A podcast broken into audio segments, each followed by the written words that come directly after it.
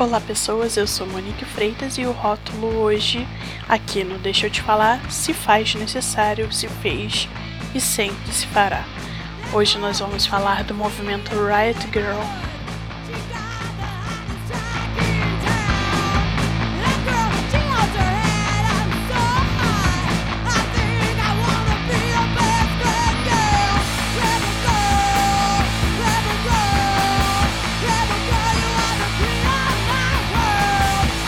Eu adoro banda punk com vocal feminino, com integrantes femininas. Eu sempre gostei. A primeira vez que eu peguei que eu peguei, não. Eu já tinha ouvido alguma coisa ou outra, mas nunca tinha dado, assim, muita, muita bola. Mas em, sei lá, 97, 98, um amigo meu, por isso é que, caramba, eu tô entregando minha idade um amigo meu por que mandou e eu tinha que ouvir baixinho assim a música. Depois de 500 horas ele passou no arquivo. É todo mundo sabe aquela época internet de escada e tudo mais. Aí daí começava com a gritaria. Eu falei caraca cara o início da música tem um carro dando cavalinho de pau. Ele porra você é louca você é as minas gritando. Aí eu fui atrás aí conheci banda nacional conheci internacional é porque eu já ouvia Rose Soul, é, já ouvia Bikini Kill, mas então eu já, eu já ouvia antes disso, mas assim, nacional que eu fui pegar mesmo foi Bulimia, assim, eu me apaixonei e a banda nem durou tanto, porque parece que a, acho que a baterista teve um acidente e, e morreu, ela e o namorado, é,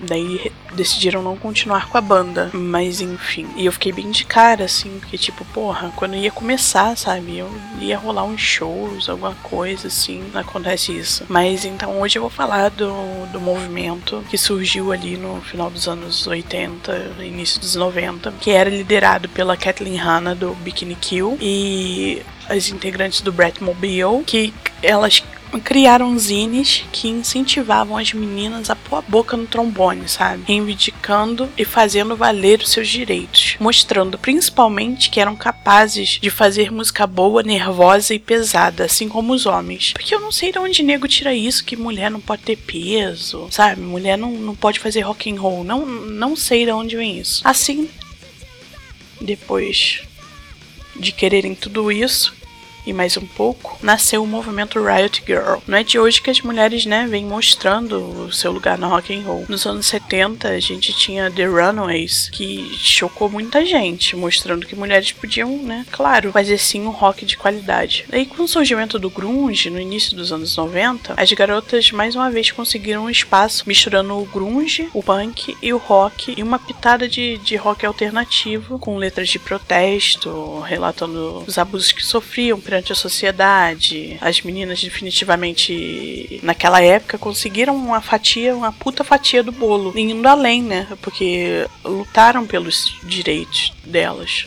pelos nossos direitos. A Kathleen Hanna, do Bikini Kill, foi a pioneira do movimento. Nos shows da, da banda dela, ela mandava os meninos para longe do palco e apenas as meninas ficavam perto, sabe? Aí elas distribuíam letra da, da música. E muitas vezes a Kathleen fazia o show de calcinha e blusa e com palavras pintadas na, na barriga, assim, no braço de slut, que é vagabunda, né? Coisas desse tipo. Muitas mulheres do rock apoiavam o movimento, tipo a Kim Gordon, do, do Sonic Youth, é, Babies in Toyland, que voltou e tá sensacional. L7, a Courtney Love. Cara, eu acho que Courtney Love entrou meio de gaiata no navio, sabe? Mas é minha opinião. Entre outras que apoiavam. É, em 1992 foi escrito um manifesto que dizia resumidamente para que as mulheres mantivessem a cabeça erguida e sempre lutando pelos seus direitos. Eu vou ler um pedaço do manifesto para vocês, que eu vou deixar aqui embaixo na descrição, que eu acho sensacional. Vou deixar ele em inglês e ele traduzido, que foi a Carla Duarte lá, ânsia2.blogspot.com.br. A tradução é dela. É porque nós não queremos assimilar o padrão de outra pessoa, garotos, de o que é e o que não é. Porque nós não estamos sem vontade de hesitar diante de alegações que nós somos reacionárias, sexismo reverso e não as guerreiras com alma punk que não sabemos, que nós sabemos, que nós somos de verdade. Porque nós não estamos estamos interessadas em criar formas não hierárquicas de ser e fazer músicas, amigos e comunidades baseadas em comunicação mais entendimento, ao invés de competição mais bom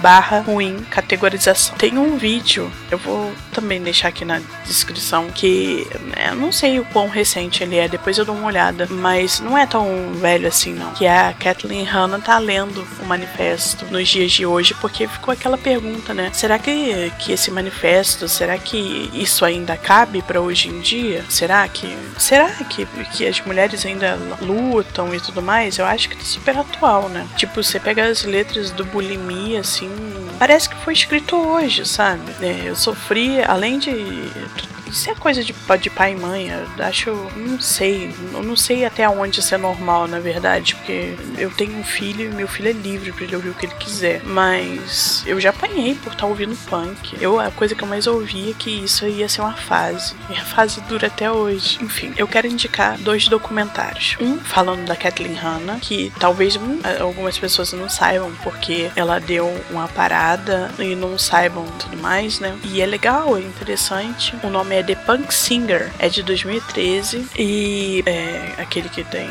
no canal Bis Play, eu acho que esse documentário está disponível. Eu assisti no canal Bis, é, mas deve estar tá aí na locadora do Paulo Coelho, em algum lugar vocês vão achar isso. E o outro é o Hit So Hard, queria o nome dele completo. Peraí. Ah, é uma coisa assim. É Hit So Hard, é Near and Death Life Pat Shamel. A Pat Shamel é a ex-baterista do Hole e que conta a história dela, a luta contra as drogas e o fato dela ser lésbica naquele, naquele momento. O quão difícil foi para ela se assumir e tudo mais. É um documentário sensacional. Eu não tô achando o nome dele inteiro aqui, mas vale muito a pena. E ela, assim, sem sombra de dúvida, é uma da, das melhores bateristas, assim, desse, desse nicho. É, vou deixar tudo aqui na descrição, os documentários, as indicações. Vou ver se eu consigo um trailer para vocês darem uma olhadinha. Espero que vocês tenham gostado desse programa. Até mais. Obrigada.